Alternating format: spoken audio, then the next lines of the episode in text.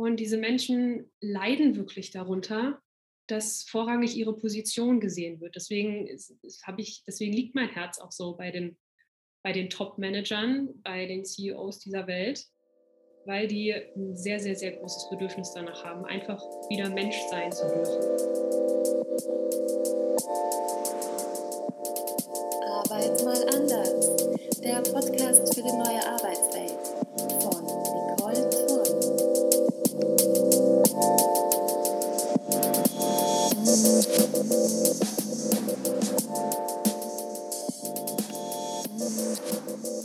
Katja Demuth lehrt den CEOs das Fühlen. Auf LinkedIn bezeichnet sie sich als Chief Empathy Officer und Kupplerin für C-Suite Leader und ihre Gefühle. In dieser Podcast-Folge spreche ich mit Katja über unterdrückte Emotionen und Einsamkeit in den Führungsetagen. Warum radikale Empathie und Selbstliebe gerade im Management wichtig ist und was Kudos und ein Tribe-Gefühl im Unternehmen so bewirken können. Wenn du meinen Podcast abonnieren möchtest, bist du natürlich herzlich dazu eingeladen. Viele spannende Geschichten zur neuen Arbeitswelt findest du auch auf meinem Online-Magazin newworkstories.com.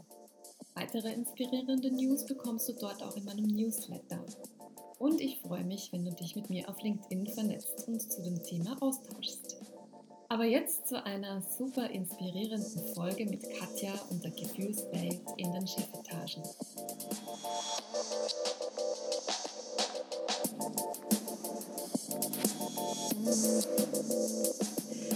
Liebe Katja, ich freue mich sehr, dass du in meinem Podcast Arbeit mal anders bist. Du bist ja ähm, auf LinkedIn äh, sehr präsent und ähm, da fa fand ich sehr spannend, dass du geschrieben hast, du bist Chief Empathy Officer und Kupplerin für Leader ähm, auf C-Level und ihre Gefühle. Mhm. Und äh, ich habe auch gelesen, du warst ja auch selber Führungskraft. Wie bist du denn auf diese Mission gekommen, ähm, Managerinnen und Unternehmerinnen mit ihren Gefühlen wieder zu verbinden? Ja, hi Nicole. Äh, geil hier zu sein. Ich bin richtig happy, dass du mich gefunden hast, muss man ja so sagen. Genau. Und wir jetzt hier zusammen in einem Podcast sind und so ein bisschen über ja, das Thema, wie du es gerade auch vorgestellt hast, Manager und ihre Gefühle sprechen und äh, meine Rolle als Kupplerin darin. Und die Frage ist auch direkt spannend, weil ich glaube, so eine Mission ergibt sich irgendwie immer erst auf dem Weg. Also es ist ja in den seltensten Fällen so, dass man eine Mission hat und sich sagt so, boah, jetzt gehe ich los, sondern meistens sind es ja irgendwie viele Sachen, die da vorangegangen sind und genauso war es bei mir. Also ich bin auch als Führungskraft erst so überhaupt mit dem Thema gestartet und da auch selbst da erst im Nachgang. Ähm, ich habe angefangen zu studieren, ganz klassisch Wirtschaftswissenschaften, mhm. weil ich dachte, okay, in dem Studium äh, lerne ich Unternehmertum. Habe ich dann später eingesehen, dass es nicht der Fall war. Nichtsdestotrotz äh, habe ich während meines Studiums die Leitung einer studentischen Organisation übernommen, einer studentischen Unternehmensberatung und hatte dann äh, aus dem Nichts 60 Vereinsmitglieder unter mir. Und die habe ich ein Jahr lang geführt. Und dieses Jahr, das kam alles dann erst in der Reflexion danach, dieses Jahr war das erfolgreichste Jahr dieses Vereins. Also die meisten aktiven Mitglieder in diesem Jahr und wir haben tatsächlich das bis dahin erfolgreichste Projekt des gesamten Vereins geleitet. Wir haben nämlich eine Dachverbandsveranstaltung gewuppt.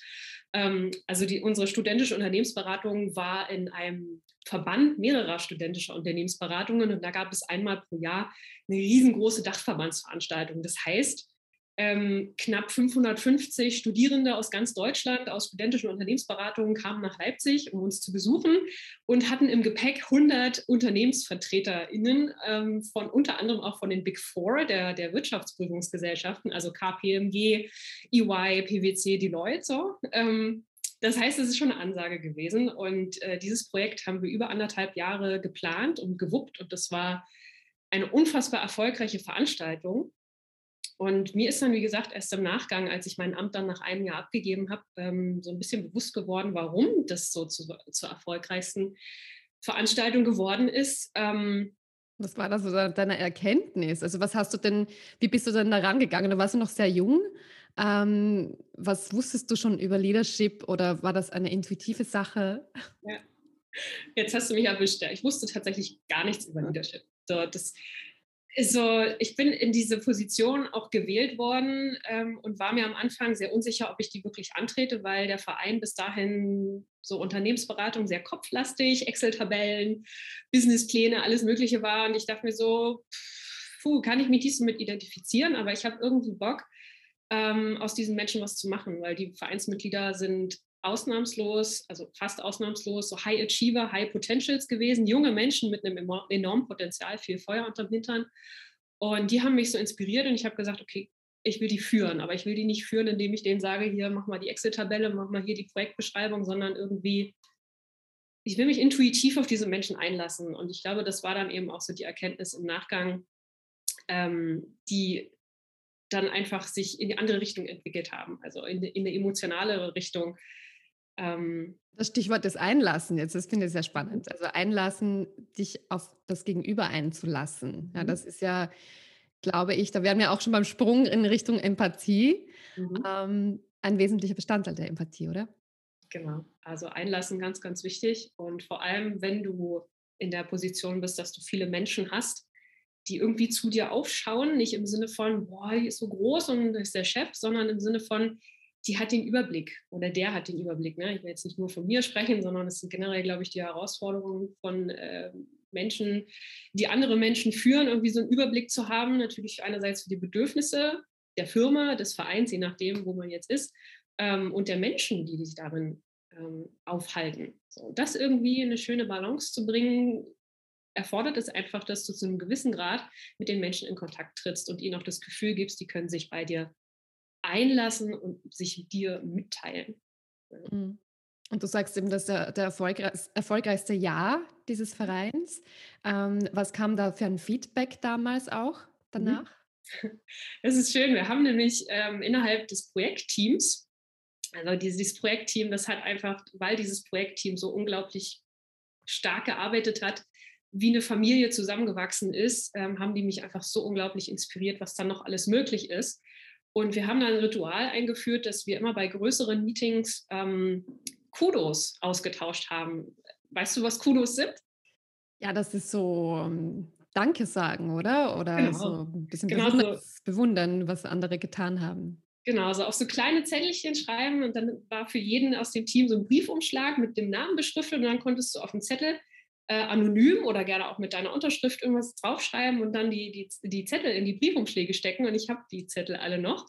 Und äh, das ist so schönes Feedback, was draufsteht. Ein Satz ist zum Beispiel Leipzig, wo ich ja wohne. Leipzig ist eine Heldenstadt, du machst sie dazu, Katja. Ähm, wow. Das hat mich total berührt und auch ähm, das Feedback, dass wir als Team durch meine Führung so zusammengewachsen sind. Wir hatten ein, ähm, ein Motto, das hieß No Limits. Und es gibt auch Videos von uns, wie wir wirklich so als Gruppe zusammenstehen und, und ähm, dreimal hintereinander rufen. Also einer ruft vor, No Limits, und das ganze Team antwortet auch mit No Limits. Und das hat so, so ein Tribe-Gefühl ausgelöst. Ja. Und ähm, wir standen dann auch bei dieser, bei dieser Dachverbandsveranstaltung, stand auch das gesamte Team auf der Bühne. Ich hatte dieselben Klamotten an äh, wie der Rest des Teams, dass wir als auch Orga-Team erkennbar waren. Ich habe mich da ähm, nicht irgendwie anders angezogen. Ich habe eine Keynote gehalten, da hatte ich dann mal ein Kleid an, aber ansonsten mich dann direkt wieder in meine Teamklamotten zurückgeswitcht. Und äh, es war einfach eine total tolle Zeit. Und das war auch der, der, der Grund für den Erfolg dieser Veranstaltung. Was du, was du sagst, ist sehr spannend. Ähm das Wort Tribe, also dieses Tribe, dieses Stammeszugehörigkeit sozusagen. Also wir, wir alle gehören zusammen, wir, wir stehen für dasselbe Ziel, für dieselben Werte, wir ziehen am selben Strang. Und da habe ich oft den Eindruck, ähm, auch wenn es um New Work geht und um neue Unternehmenskultur äh, und Organis Organisationsformen, ähm, dass da das Top-Management oft ausgeklammert wird. Ja. Also das Top-Management delegiert dann nach unten, macht ihr mal und ihr dürft das und das tun, was ja schon super ist. Aber irgendwie hat man auch oft das Gefühl, die sehen sich ja gar nicht als Teil davon, sondern die stehen ja drüber.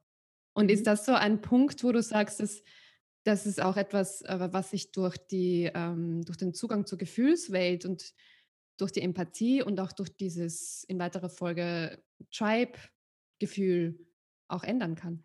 Mhm. Ja, also total wichtiges Thema, das du ansprichst. Da darf ganz, ganz viel passieren. Ähm, ich habe in der Erfahrung jetzt auch mit meinen Klienten eine Sache rausgefunden, ist rausgefunden, die, wo sich diese, diese Separierung, die du ansprichst, ne, zwischen Top-Management und dann eben der Rest, ähm, sich auch aktuell noch auf so eine natürliche Art und Weise etabliert, weil die, ähm, vielleicht kommen wir darauf auch noch zu sprechen, weil die Erwartungen ans Top-Management einfach äh, aktuell zumindest noch sehr, sehr rigoros getrennt werden von den Erwartungen von MitarbeiterInnen und sich dadurch wenig gemeinsame Schnittstellen ergeben. Also wenn, wenn ein CEO sich zum Beispiel ausschließlich damit befasst, äh, wie die, die Jahresbilanz, äh, wie, der, wie der Jahresbericht irgendwie möglichst positiv ist und die Zahlen da im Grünen sind, ähm, hat das wenig damit zu tun mit, mit dem Menschen, der letztendlich am Telefon sitzt und wirklich mit Kunden telefoniert. Also, ähm, also da, eine Kluft eigentlich wahrnehmbar. Genau. Also äh, allein durch die Positionierung, durch die äh, Funktion, die man inne hat. Genau. Hm.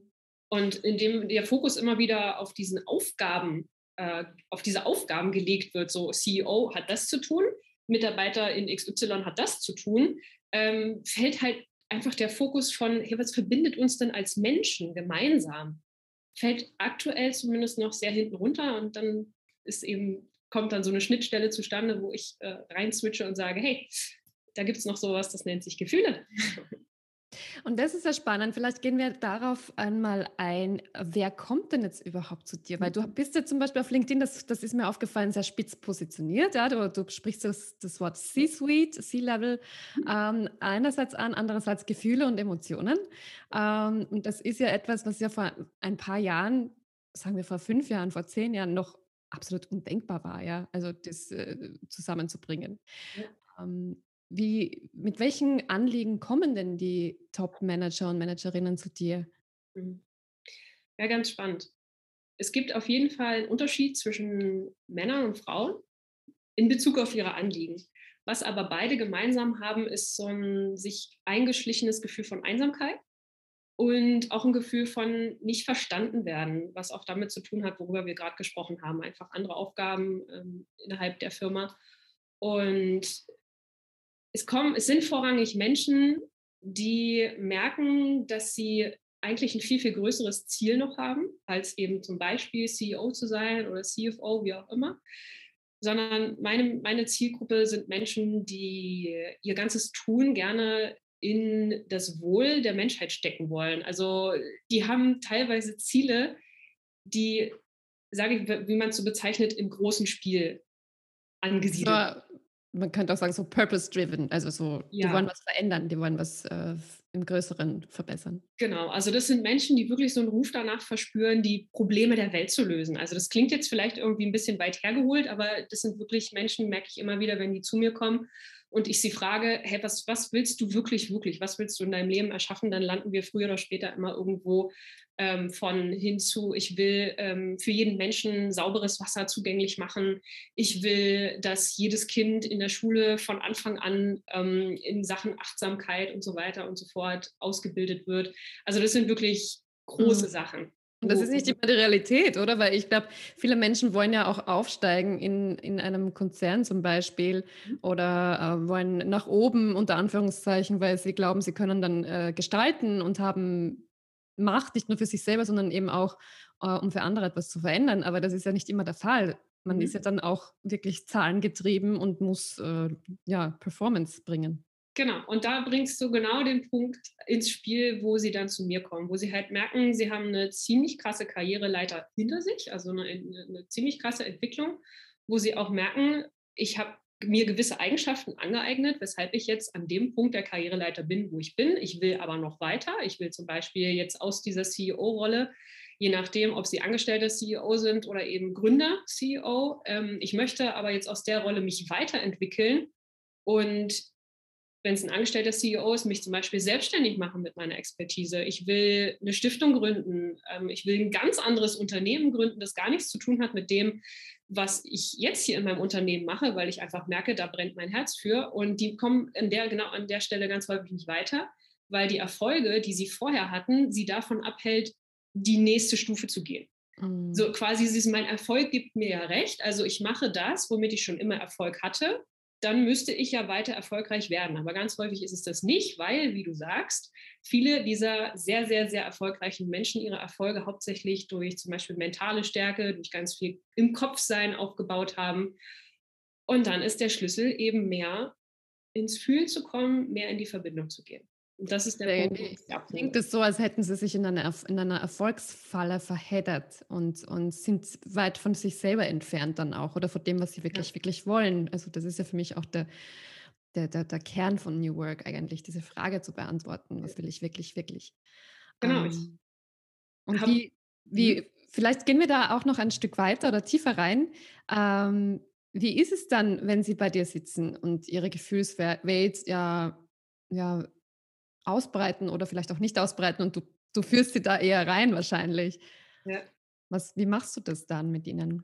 Ja, ähm, also es ist gar nicht so ein, so ein schwieriger Prozess, wie, wie man sich das häufig vorstellt. Also die Hürde ist tatsächlich sehr groß, diesen Schritt zu gehen, weil wir häufig denken, so, uh, Emotionen, das ist irgendwie so eine große Blase und die kriege ich gar nicht wirklich zu greifen und deswegen ist es bestimmt total anstrengend, ähm, mich da reinzuentwickeln.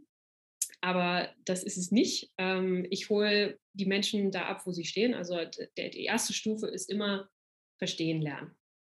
Das ist ein noch sehr kognitiver Prozess, ähm, wo sie ein Verständnis darüber entwickeln, warum sie sich so fühlen, wie sie sich fühlen. Also mit dem, mit dem Punkt, wo sie sind, dass sie sehr erfolgreich sind, Erfolge hinter sich haben, aber jetzt irgendwie nicht weiterkommen, kommt ja so eine gewisse Hilflosigkeit mit sich. Was noch dazu kommt, ist, dass diese Menschen ganz häufig ähm, es klingt irgendwie so ein bisschen arrogant, ist es aber gar nicht gemeint, in einer anderen Liga spielen als viele andere Menschen. Mhm. Das ist so halt diese Visionäre, ne, die irgendwie wie, wie ähm, Apple in der Garage irgendwie so ein, so ein disruptives, weltveränderndes Unternehmen gründen. Das sind Menschen, die während sie studieren eben nicht zu Partys gehen, sondern sich damit beschäftigen, hey, was kann ich aus meinem Leben machen, etc. Und das führt eben zu diesem Gefühl auch von Einsamkeit. Und im ersten Schritt geht es darum, ganz genau zu verstehen, wie entsteht deine Welt. So simpel erstmal. Und zu verstehen, wer, was für ein Regelwerk hat sich dieser Mensch auch aufgebaut für die eigene Emotionswelt. Ja? Also Emotionen aus der Perspektive komme ich, nichts sind, mit dem wir, mit, das wir, mit dem wir geboren werden, sondern unser Gehirn konstruiert Emotionen zu einem gegebenen Zeitpunkt unter Berücksichtigung verschiedenster Parameter. Und äh, das ist quasi die Theorie, nach der ich arbeite. Das ist eine sehr, sehr junge Theorie, eine sehr aktuelle Theorie und so eine Gegenbewegung zu der Theorie, die wir Menschen bisher geglaubt haben, dass Emotionen angeboren sind und dass die so, ein, so einen Fingerabdruck in unserem Gehirn hinterlassen, der sich in jedem menschlichen Gehirn wiederfinden lässt. Ich glaube, das ist auch der Ansatz von Lisa Feldman Barrett, oder? Also die ja, Forscherin, ja.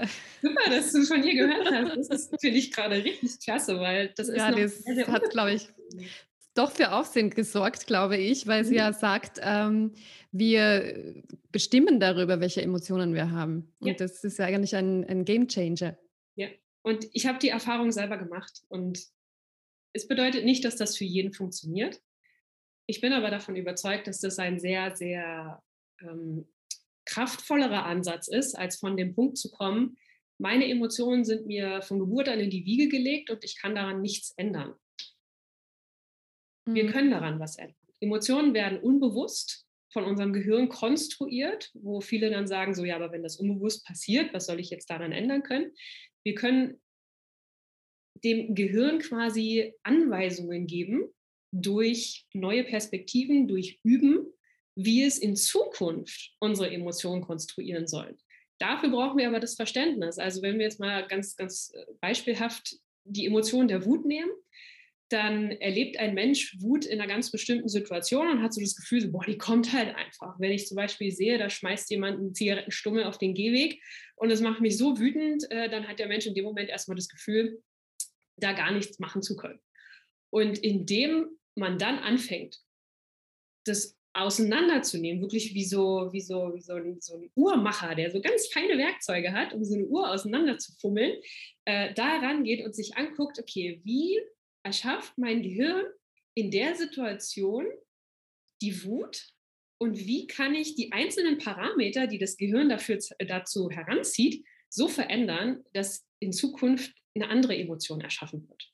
Also darum geht es immer, um das, was in der Zukunft für Emotionen erschaffen werden. Wie willst du dich in Zukunft fühlen? Das kannst du beeinflussen. Geht es da auch darum, herauszufinden, woher diese Wut überhaupt kommt? Weil es könnte ja zum Beispiel sein, dass man diese Achtlosigkeit, ähm, dass die einen triggert. Also derjenige schmeißt den Zigarettenstummel einfach achtlos hin und diese Achtlosigkeit triggert dich dann, weil du, keine Ahnung, in der Kindheit XY erlebt hast. Ja. Ähm, und es dich an, daran unbewusst erinnert. Also sind das dann solche Prozesse, die man dann auch durchgeht mit dir als, als Klient oder Klientin? Das, ähm, das ist dann, genau, ja, das ist der zweite Schritt. Der zweite Schritt ist dann weg vom kognitiven Verstehen, wie Emotionen entstehen und wie die inneren Prozesse sind, hin zu das wirklich erleben, das wirklich fühlen. Und ähm, da sind ganz, ganz viele Übungen für Selbsterfahrung. Und hier kommt auch Schattenarbeit ins Spiel. Also weiß nicht, wie, Spannend. wie, deine, wie, deine, Hörerschaft so aufgestellt ist, ob Schattenarbeit da schon ein Begriff ist oder ob wir da kurz ähm, einsteigen und Erklären. Ja, vielleicht damit alle, alle auf demselben Level sind, vielleicht kurz erklären, was Schattenarbeit ist. Es ist das Gegenteil von Licht und es klingt ein bisschen ja, geheimnisvoll und mystisch. Also Schattenarbeit beziehungsweise unser Schatten sind so alle die Anteile oder, oder die Eigenschaften, wo wir sagen, das gehört nicht zu mir. Wir, wir im Laufe unserer Entwicklung definieren wir ja unser Ego. Also wir sagen, wir, wir haben irgendwie unbewusst und unbewusst, äh, unbewusst und bewusst eine Entscheidung getroffen, so ein Mensch will ich sein und so ein Mensch will ich nicht sein. Und das, was wir sagen, was wir nicht sein wollen, das sehen wir aber natürlich überall in der Welt, in anderen Menschen etc., wo wir, weil wir uns davon ja wirklich abgrenzen wollen. Und Schattenarbeit. Ist das, das ist dann das, Entschuldige, was uns triggert an anderen Leuten, was uns genau. aufregt, oder? Genau, aber das, wie es uns triggert, hat natürlich auch ähm, Unterschiede im Ausdruck. Also manche werden getriggert und das geht ganz tief nach innen. Manche werden getriggert und es geht sehr stark nach außen. Zum Beispiel eben so ein. Wutanfall. Aber ein mhm. Wutanfall kann sich auch nach innen richten. Und das ist dann so die Frage, wie, wie äußert sich der Trigger. Aber genau, also die, die, die, das Fundament von Schattenarbeit ist quasi das, wo wir sagen, das bin ich nicht. Und Schattenarbeit befasst sich damit, zu verstehen, wie wir doch mit, im Endeffekt mit dem verbunden sind, wo wir sagen, das bin ich nicht, was dazu geführt hat, dass wir sagen, das bin ich nicht. Ob das etwas ist, was eher aus einem Schmerz heraus entstanden ist oder aus unseren Werten heraus, also da auch die Ursache dafür zu finden, Verständnis dafür zu bekommen und das zu integrieren. Das heißt, das zu integrieren, dass es uns, ich glaube nicht, dass es möglich ist, dass es dass uns nie mehr irgendwas triggert, aber der Umgang damit, wie wir mit einem Trigger umgehen, was wir dann daraus ableiten, wie wir uns jetzt verhalten und wie wir auch in Bezug darauf fühlen, das ist Schattenarbeit, dass wir uns, dass wir mit dem Schatten im, Frieden sind. Nicht, dass wir den Schatten wegbearbeiten, ja, das funktioniert auch nicht. Jeder Mensch wird bis zum Ende seines Lebens Schatten haben. Aber es ist, eine, es ist ein großer Unterschied, ob wir sagen, das ist mein Schatten und den quasi wie so Best, Best Friends in den Arm nehmen und sagen, der ist da, das ist mein Buddy. Oder ob wir sagen, der Schatten gehört nicht zu meiner Clique, der ist uncool, den will ich nicht. Dann zweite Variante ist, wie du dir vorstellen kannst, die problematische. Ähm, jetzt frage ich mich, wie das so bei unter Anführungszeichen Leistungsmenschen so ist. Also mhm. Menschen, die äh, nach oben wollen, die äh, was gestalten wollen, die auch eine gewisse Macht äh, möchten und auch ähm, ausüben. Ähm, ich meine, ich möchte das jetzt nicht irgendwie pathologisieren oder so, aber man hört ja immer wieder, in den Führungsetagen sitzen jetzt eher narzisstisch angehauchte Menschen, zeigen diverse Studien, also ähm, überdurchschnittlich in, in Bezug auf die Gesamtbevölkerung. Ja. Ähm, siehst du da auch, was die Schattenarbeit dann betrifft, siehst du da auch äh, Besonderheiten mhm. äh, bei Top-Managern und Managerinnen? Mhm. Ich sehe in dem Sinne Besonderheit an der Häufigkeit eines ganz bestimmten Schattens, und zwar des Schattens, jemandem etwas zu beweisen. Mhm. Und du hast auf jeden Fall recht, dass es in Führungspositionen, also so gerade Top-Management, eine hohe Anzahl von Menschen gibt, die narzisstische Züge haben. Narzissmus ist erst ab einem gewissen Level sehr, sehr ungesund, aber viele Menschen tragen auch einen gesunden Narzissmus in sich. Mhm. ich glaube, das muss man jetzt auch betonen, weil das ist gerade so ein Trend, äh, die Narzissmuskeule zu schwingen und äh, Leute irgendwie äh, fertig zu machen. Voll, genau. Ja, ja, das wollen wir hier natürlich nicht. Ja, deswegen, Narzisst ist nicht gleich Narzisst. Das ist, ich habe einen narzisstischen Anteil in mir und der ist auch total wichtig. Und ich glaube, es geht ganz vielen Menschen so, aber aktuell ist es eher so, puh, bloß, es, aktuell wird es eher auch zu einem Schattenthema gemacht, ne? so dass Menschen mhm. bloß nicht narzisstisch sein wollen und schwupps verwandelt sich das in Schatten. Dabei hat das ja auch positive äh, Auswirkungen, ne? also nicht nur schlecht. Mhm. Genau, also, also ich komme auch von dem Punkt, ich bin davon felsenfest überzeugt, dass wir erst ein starkes Ego brauchen, bevor wir wirklich in eine sehr ähm, losgelöste, radikale Form von Empathie auch kommen können. Dazu muss ich erstmal wirklich in meinem Ego stark sein. Ich muss ein starkes Gefühl davon haben, wer bin ich, warum bin ich so, wie funktioniere ich. Und dann habe ich die Möglichkeit, dieses Ego loszulassen. Ich kann nichts loslassen, von dem ich nicht weiß, was es genau ist. Hm. Man, man, sieht ja auch oft, also bevor wir zur radikalen Empathie kommen, das ist ja dann dein Kernthema, glaube ich, ähm, man sieht ja auch oft bei Menschen, die jetzt, die man nicht als narzisstisch sehen würde, die sich selber aufopfern für andere, die sehr mitfühlend sind, die sehr, sehr, sehr empathisch sind. Ja. Ähm, gibt ja auch die verdeckten Narzissten angeblich, die genau das sind. Ja, also nur, nur so viel dazu vielleicht. Ähm, ist ja nicht immer auch so gesund, jetzt altruistisch zu sein, oder? Genau, also man muss natürlich ganz klar die Grenze sehen lernen zwischen Selbstaufopferung und einer gesunden Orientierung hin zum Menschen. Das auf jeden Fall. Also eine Stabilität, generell eine innere Stabilität, ein inneres sich selbst wirklich bis in jede kleinste Ecke verstehen, ist absolute Voraussetzung dafür. Hm. Aber jetzt ähm, zum Thema radikale, radikale Empathie. Was ist das? ähm, radikale Empathie. Also kommen wir mal von dem Punkt, ähm, wo sich auch viele Menschen die Frage stellen, kann man Empathie denn erlernen? Ist das, ähm, genau, das ist so die Grund, grundlegende Frage. Sind wir alle von Natur aus empathisch als Menschen oder ja. kann man das lernen, wenn man es nicht hat? Genau. Ja, genau. Also Empathie ist nichts, womit wir geboren werden so wie mit den wenigsten Dingen, also eben auch nicht mit Emotionen. äh, Empathie entwickeln wir. Und ich habe verfolge so ein dreistufiges Modell von, von der Fähigkeit, Empathie zu erlernen. Und die erste Stufe ist erstmal die Selbstempathie. Ähm, wird ganz häufig übersprungen, ne, weil ganz viele hinwollen zu irgendwas anderem und bloß nicht bei mir anfangen. Aber genau da fängt es eben an. Und in, der, in dieser Stufe sich selbst, für sich selbst Empathie zu empfinden, ist es ganz wichtig, eben die Verbindung zu sich selbst auch wieder zu finden. Da sind Gefühle natürlich der ausschlaggebende Punkt und auch die eigenen Mechanismen selbst zu verstehen. Also es gibt bestimmt, vielleicht hast du auch schon mal gehört, vor allem im Bereich New Work, erstmal sich selbst wirklich führen lernen, dann andere führen. Mhm. Das ist wirklich, das ist so eine Weisheit, die kannst du dir überall hinnageln. Das ist halt wirklich so. Und die meisten Menschen sind sehr hart zu sich selbst und können sich auch selber deswegen nicht radikal annehmen, weil sie sich selbst in der Tiefe nicht verstehen. Kriegen wir auch nirgendwo beigebracht. Wir gehen in die Schule, mhm. wir kriegen quasi vorgesetzt, was wir lernen müssen, um später einen Beruf zu machen, aber wir kriegen nirgendwo mal eine, eine Möglichkeit, uns selber kennenzulernen. Also es gibt kein Schulfach Selbstreflexion. Ne? Leider, leider. Ich sage ja immer, das, das wäre das Erste, was ich einführen würde. Aber ja. ja. Genau. Und deswegen, also Selbstempathie ist erstmal das Nachholen von einer ganz, ganz essentiellen und wenn überhaupt der wichtigsten Fähigkeit, die jeder Mensch eigentlich braucht, sich selber wirklich verstehen lernen und auch keine Angst davor zu haben. Du hast, du hast auch davor gesagt, ähm, die CEOs oder, oder Manager, Managerinnen, die kommen ja zu dir und haben den, den großen Schatten oft mit sich im Gepäck, ähm, anderen was beweisen zu müssen. Mhm. Und ich kann mir vorstellen, das hat auch viel damit zu tun dann, oder? Also ähm, wenig Selbstempathie dazu haben, weil man ja ständig den anderen was beweisen muss.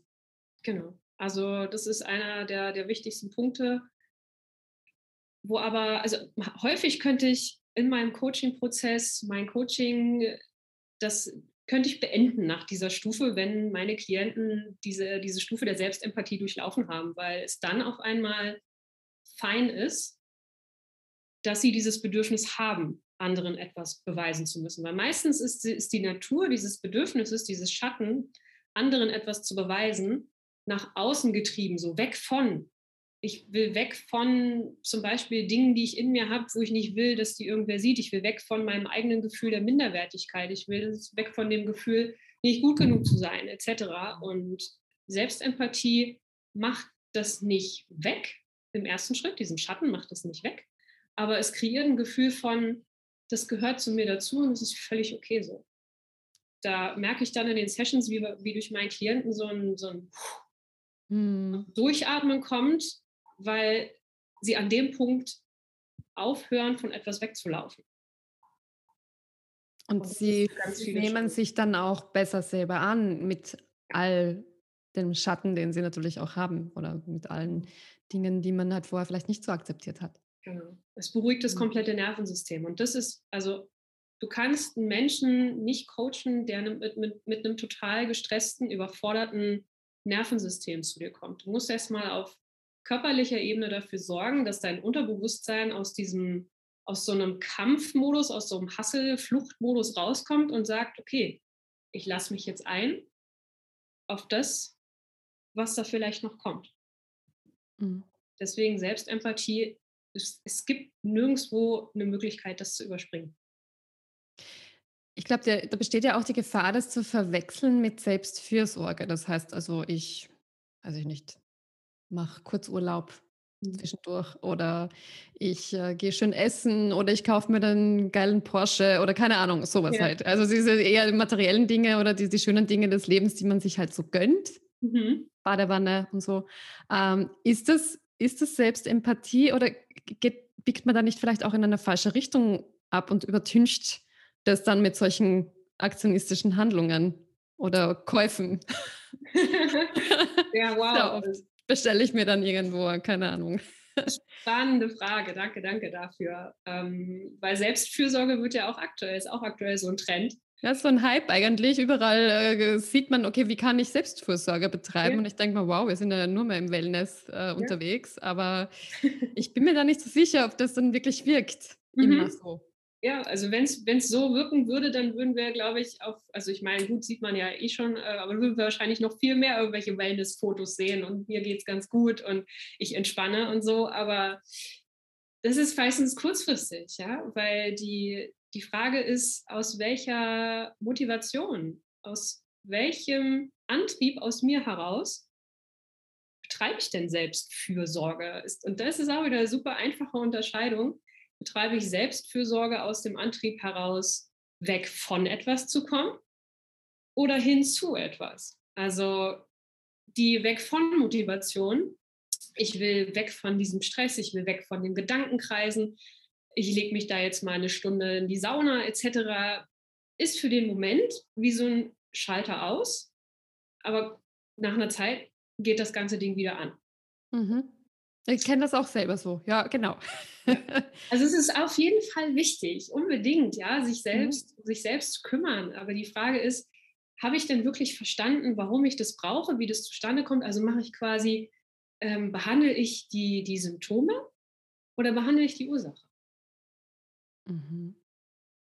Und was ist die, sagen wir mal, die gute Lösung unter Anführungszeichen, wenn es in die, in die Selbstempathie geht dann? Mhm. Was mache ich damit dann anders? Du meinst, wo ich anfangen kann? Mhm. Ganz wichtiger Punkt, anzufangen zu glauben, also anzufangen, besser, aufhören zu glauben, ich muss jetzt ganz schnell von A nach B kommen. Mhm. Was wir Menschen wirklich verlernt haben in unserer immer komplexer werdenden Welt und auch in unserer immer schneller werdenden Welt, ist es wirklich mal anzukommen im einfach nur, ich bin hier und ich weiß, das klingt jetzt auch wieder total ausgelutscht, weil die Menschen das überall hören. Ähm, aber so ein Wort ist oder so eine, so eine Phrase ist meistens dann ausgelutscht, wenn ganz viele Menschen glauben, es verstanden zu haben, aber es nicht wirklich verstanden haben. Und das ist wirklich so ein Ankommen mhm. von, deine Welt geht nicht unter, wenn du heute mal die E-Mails nicht beantwortest. Deine Frau trennt sich nicht von dir, wenn du mal ganz alleine in Urlaub fährst, drei Tage. Hm. Und du wirst auch ja? Entschuldige, es geht eigentlich darum, die echten Bedürfnisse, die, die echten eigenen Bedürfnisse wahrzunehmen, oder? Und danach zu handeln und nicht irgendwas drüber zu stülpen, ähm, um sich selber dann wieder irgendwie zu beruhigen und zu entstressen, weil man ja gerade irgendwie produktiv sein muss. Genau. Also eine ganz wichtige Frage, mit der jeder anfangen kann, ähm, in die Selbstempathie zu kommen, ist sich die Frage zu stellen, was wäre, wenn es einfach okay ist, wie ich gerade bin? Mhm. Und nicht wirklich, also wirklich mit der Frage auch mal sitzen zu bleiben für 10, 20, 30 Minuten und nicht zu sagen, ah ja, gut, dann wäre das und das und das und das anders, wo der Kopf erstmal anfängt zu rattern, sondern es sind meistens die Antworten, die Gedanken, die so nach diesem ersten Ansturm an Antworten kommen, die dann wirklich den Unterschied machen. Wenn du deine Klienten und Klientinnen beobachtest oder, oder wenn du ein bisschen reflektierst darüber, wenn sie dies, dieses Stadium der Selbstempathie mal durchlaufen haben mit dir gemeinsam oder da entdeckt haben, äh, was verändert sich denn dadurch? Ja.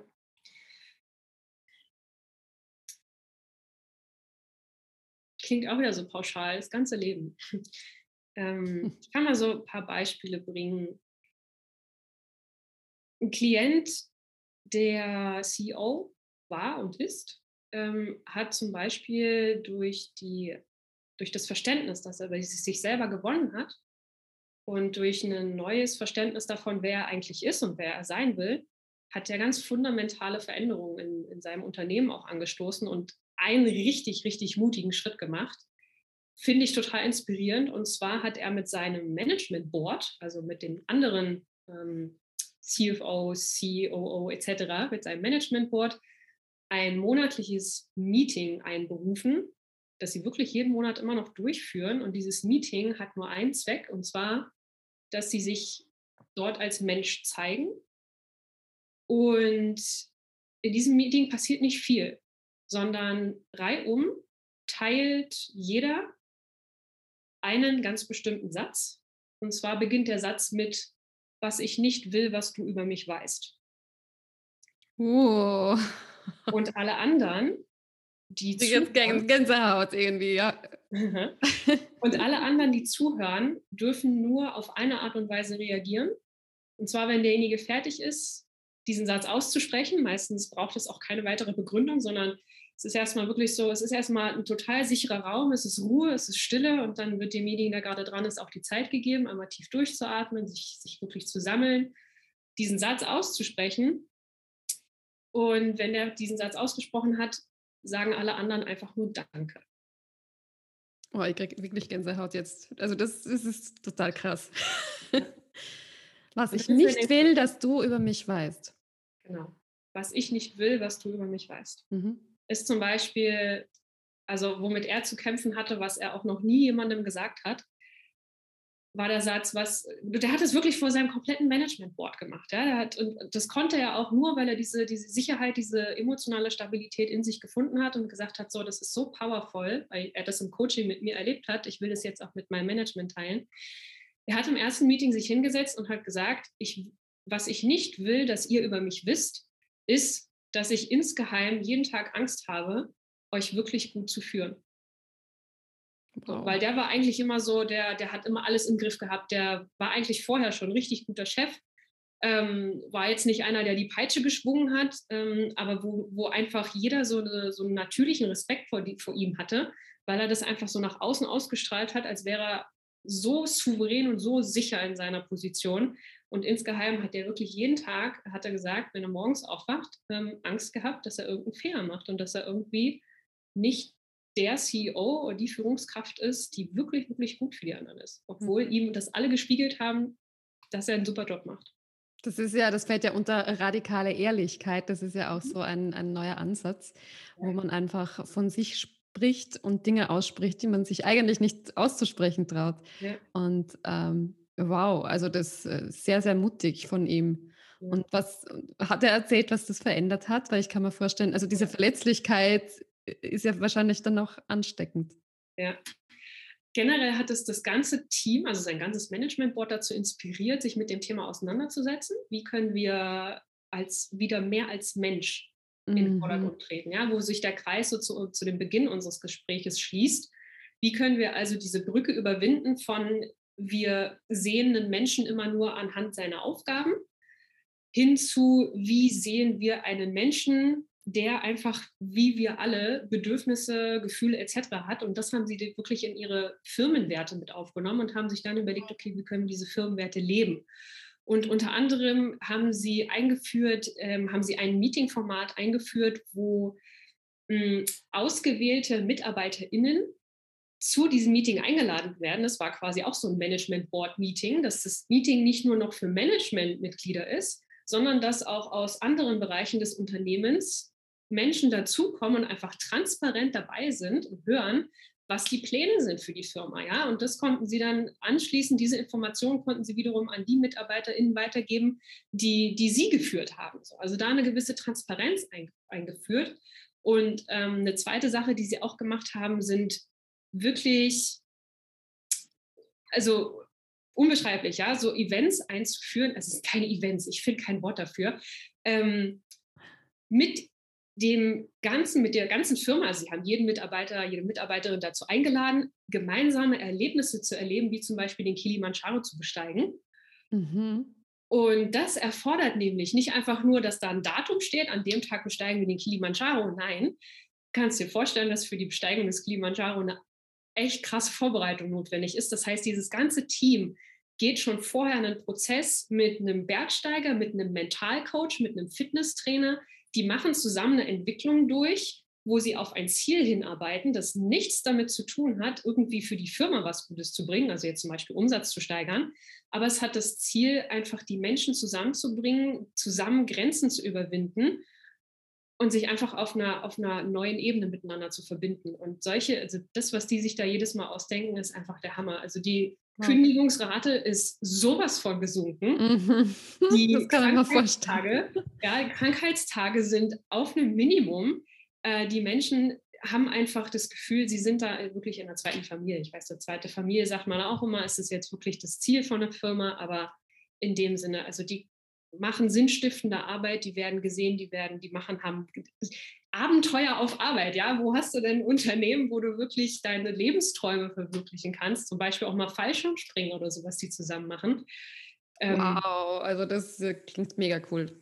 Ja. Und, äh, und da kommt auch der Gedanke, dieses im Endeffekt führt ja Selbstempathie zu radikaler Empathie und das führt dann zu Verbundenheit, oder? Also für mich gehört das ja irgendwie alles zusammen diese Verbundenheit und es wird so oft gesprochen davon, ja, wir verlieren die Talente oder wir sprechen, die, die Leute kommen nicht zu uns oder Fachkräftemangel. Ähm, aber ich denke, dieses, wie, wie kommen wir wieder zusammen oder wie äh, fördern wir wieder die Verbundenheit im Unternehmen? Das ist ja, glaube ich, so ein zentrales Thema auch. Mhm. Ja, also es ist auf jeden Fall wichtig als Leader, Leaderin, egal in welcher Position, zu verstehen, dass alles bei dir anfängt. Hm. Und insgeheim sind solche Menschen, zumindest die, mit denen ich zusammenarbeite, auch genau aus dem Grund in die, in die Führungskraft gegangen, weil sie eben wissen, hey, ich habe da die Möglichkeit, das Leben von Menschen wirklich zu beeinflussen und hoffentlich eben in einem sehr positiven Weg und wirklich da auch was zu verändern. Und das ist eben immer der Beginn bei sich selbst. Wie kommt man dann denn zur radikalen Empathie und warum sagst du radikal? Also was ist da anders als bei der herkömmlichen Empathie? Ja, danke, dass du fragst, weil es, glaube ich, nicht so intuitiv. Wir hatten vorhin kurz drüber gesprochen, so dass ich drei Stufen der, des, des Erlernens der Fähigkeit zur Empathie beibringe oder selber lehre. Die erste Stufe ist halt die Selbstempathie, die zweite Stufe ist dann das Wissen über sich selbst, über die eigenen inneren Mechanismen auf andere Menschen zu übertragen.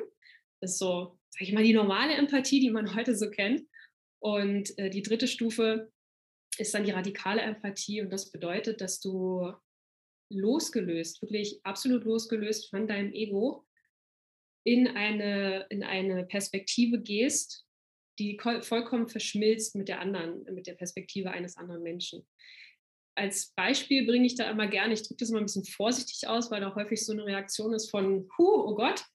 Ähm, aber radikale Empathie ist die Fähigkeit, dass du dich sogar in die Schuhe eines Terroristen oder eines Mörders hineinversetzen kannst, weil es dann nicht mehr darum geht, kognitiv zu bewerten und moralisch zu bewerten, was dieser Mensch getan hat, sondern von der Ebene, von der Perspektive zu kommen, was hat dazu geführt, dass dieser Mensch sich für diese Handlung entschieden hat und auch zu verstehen, dass das keine Entscheidung ist, die dieser Mensch einfach leichtfertig trifft, sondern dass es einen Weg dahin gab.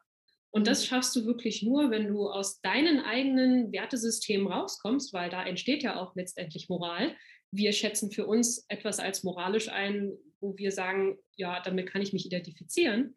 Radikale Empathie bedeutet aber wirklich deine Welt, wie du sie aufgebaut hast, dein Wertesystem, nach dem du lebst, für einen Moment zumindest erstmal kurz außen vor zu lassen und dich wirklich neugierig und forschend in die Perspektive eines anderen Menschen reinzuversetzen, um zu verstehen, dass wenn du dieses Leben genau so gelebt hättest wie dieser Mensch, genau dieselben Eltern, dasselbe Umfeld, dasselbe Land, dasselbe was auch immer gerade in diesem, äh, in diesem Leben vorherrscht, wenn du das alles selber erlebt hättest, wärst du höchstwahrscheinlich zu demselben Punkt gekommen, an dem du dich dazu entschieden hast, zum Beispiel Menschen umzubringen. Und es geht auch nicht darum, dann zu sagen, okay, weil ich das jetzt verstehe, heiße ich das jetzt gut, um Gottes Willen. Mm. Darum geht es nicht, auf keinen Fall. Aber es geht darum, dich dafür zu öffnen, wie jeder Mensch ganz, ganz, ganz, ganz individuell in einer Welt lebt, die von ganz vielen komplexen Einflüssen geprägt ist und es deswegen keine Wahrheit gibt, wo du dich hinstellen kannst und sagen kannst, hey, das ist so oder das sollte so sein und deswegen sollten wir jetzt alle das machen, sondern dich wirklich neugierig auf einen Menschen einzulassen, um genau zu verstehen, was macht diesen Menschen aus, was braucht dieser Mensch. Ja, also ich glaube, wir alle haben ja unsere Wahrheit und unsere Erfahrungen und unser Umfeld und was auch immer, unsere Gene, also das spielt ja alles rein, nehme ich an. Ähm, und da sich zu erhöhen und zu sagen, das, was ich denke oder das, was ich sage, das ist das einzig Richtige. Ich glaube, in der komplexen Welt, in der wir heute leben, ist es dann, ähm, kommt man nicht mehr so weit. Ähm, hoffentlich, ja. Gut, es gibt da natürlich viele Beispiele, die, die wie Trump. Ja. Fällt mir da immer ein, wo der ja doch äh, es trotzdem geschafft hat bis zu einem gewissen Grad. Ähm, das erinnert mich auch sehr stark daran, dass zum Beispiel Schriftsteller, Schriftstellerinnen, die einen Krimi schreiben oder mhm. einen Thriller, mir fällt da immer Sebastian Fitzek ein mit seinen wirklich e-, extremen ja. Fällen. ähm, das sind doch Menschen, die, die müssen ja radikal empathisch sein, weil sonst könnten sie das ja gar nicht schreiben. Die müssen sich ja auch in den Mörder hineinversetzen. Jein, also ja, da bin ich auf jeden Fall bei dir, dass die auf jeden Fall eine sehr radikal empathische Art und Weise brauchen, um ihre Charaktere zu, zu erschaffen. Aber genau da liegt der Punkt, dass sie quasi immer so die noch so eine Hintertür haben, weil das, was sie erschaffen, ist ja nur Fiktion. Und ist dann auch bei Schriftstellern, die halt wirklich solche Romane auch mit, mit zum Beispiel Mördern etc. verfassen, trotzdem in der wirklichen Welt dann auf Grenzen stoßen. Mhm. Also da wirklich sich, sich nochmal zu unterscheiden zwischen, ich kann mich voll einer Welt hingeben, die so nicht existiert, weil da passiert mir ja quasi nichts. Wieder die Brücke zu schlagen, wie ist es denn aber in der wirklichen Welt? Gelingt mir das da auch so gut? Guter Punkt, ja, weil es natürlich das eine ist die Fantasie, das andere dann doch die harte Realität. Genau. Ja, aber ich würde auf jeden Fall vermuten, also würde ich jetzt vermuten. Ich habe mich noch nie mit einem Schriftsteller, der, der ja eine spannende Frage eigentlich. Genau, ja. genau, der, der Romane und Krimis schreibt, habe ich mich noch nie unterhalten. Das wäre mal ein spannendes Feld, so mal in deren Köpfe einzutauchen, wie die ihre Charaktere kreieren. Ja. Hm. Wenn du von radikaler Empathie sprichst, also dass wir uns sogar jetzt in unvorstellbare Köpfe hineinversetzen, unter Anführungszeichen, oder auch in, in ganz konträre ähm, Lebensentwürfe oder Einstellungen, Haltungen. Ähm, wie kann man denn das überhaupt trainieren? Indem wir uns hineinfühlen, also ist es dann so etwas, wo man sich äh, auch körperlich, geistig, mental irgendwie hineinfühlt in diese Person? Oder wie, wie, was hättest du da eine Übung vielleicht, die man einfach so mhm. ad hoc ausprobieren kann? Also allgemein generell ist es dieser dreistufige Prozess. Ne? Es ist radikale Empathie ist wirklich die absolute Königsdisziplin der Empathie. Mm. Es ist nichts, wo du einen Schalter umlegen kannst und dann bist du radikal empathisch, sondern es ist eine Fähigkeit, wo ich sage, radikale Empathie ist die Meisterschaft in dieser Fähigkeit. Ähm, was, womit man generell anfangen kann, ist, sich damit auseinanderzusetzen, wie unsere Wahrnehmung bestimmt wird. Also nagel mich jetzt nicht an der Zahl fest, aber ich bin der Meinung, das mal gehört zu haben, dass ungefähr pro Sekunde 11 Millionen Teilchen, Bits an Informationen auf unser Gehirn einströmen. Davon werden ganz viele Sachen rausgefiltert, wovon dann ungefähr noch so 400 kleine Stückchen in unserem Unterbewusstsein hängen bleiben. Und da wiederum greifen nochmal persönliche Filter, sodass wir im Endeffekt nur sieben kleine Bits, kleine Teilchen an Informationen pro Sekunde bewusst wahrnehmen können.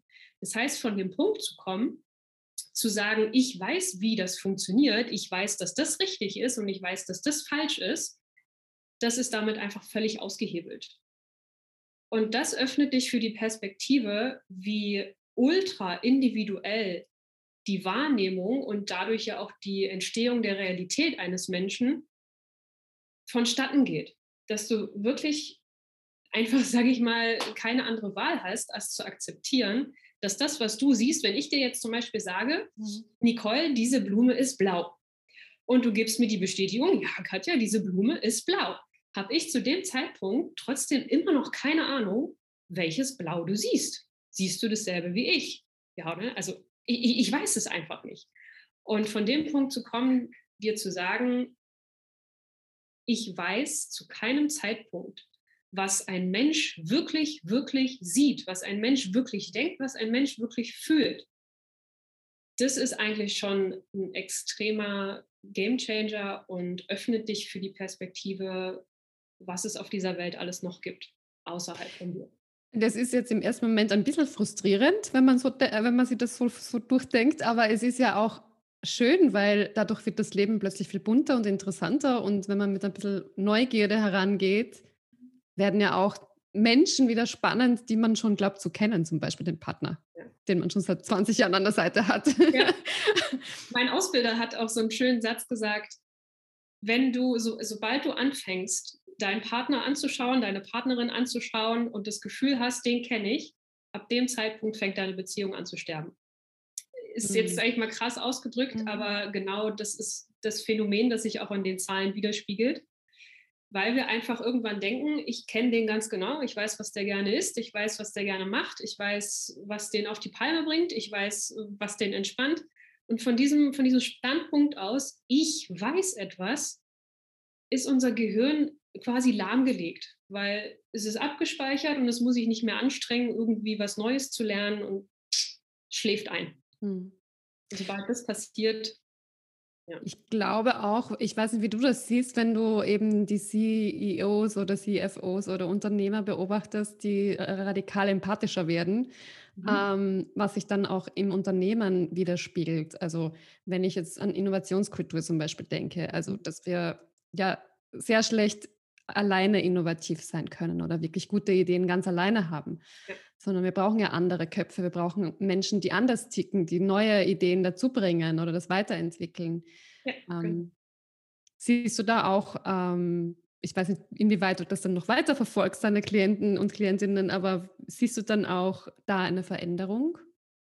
Absolut. Also es war ja, passt ja super auch zu dem Beispiel meines einen Klienten, genau. das ich gemacht habe, wie sich dann aufgrund dessen, die, weil die Werte der Firma verändert wurden, sich dann auch die komplette Firmenkultur verändert hat. Und wenn du Menschen generell das Gefühl gibst, dass sie Raum dafür haben, sich mitzuteilen, indem du sie vielleicht zum Beispiel einfach fragst, geh auf einen Mitarbeiter zu und frag, hey, mich interessiert gerade, was dich gerade beschäftigt. Ja, ähm, mhm gibst du diesem Menschen das Gefühl, dass du gerade, also du musst es natürlich auch mit ehrlichem Interesse rüberbringen, ne? nicht so gestellt, so, ja, ich wollte mal fragen, was sich gerade beschäftigt. Sondern ehrliches Interesse ist immer die Voraussetzung. Ähm, gibst du den Menschen das Gefühl, hey, ich bin gerade wirklich wichtig, ich kann mich mitteilen. Und wenn sich das in deiner Firma etabliert oder auch in deiner Familie, ja, ich habe auch eine Klientin, die hat das in ihrer Familie umgesetzt, dann ist ein Raum da für Ideen. Dann ist auch mit der Zeit entwickelt sich auch das Gefühl, es gibt keine blöden Ideen, sondern da ist ein Gedanke, der einfach kurz aufploppt, der irgendwie erstmal noch sehr komisch oder sehr, sehr weit weg erscheint. trauen sich Menschen dann trotzdem, den einfach mal in den Ring zu werfen, weil sie wissen, dass diese Idee betrachtet wird und nicht der Mensch, der dann zum Beispiel, was hast denn du für eine blöde Idee, sondern hm. wird wertgeschätzt. Hey, cool, eine Idee, geil, eine Idee ist Energie. Ja? Und dann wird diese Idee angeguckt und bearbeitet und demjenigen wird Wertschätzung, Respekt entgegengebracht dafür, dass er die eingebracht hat.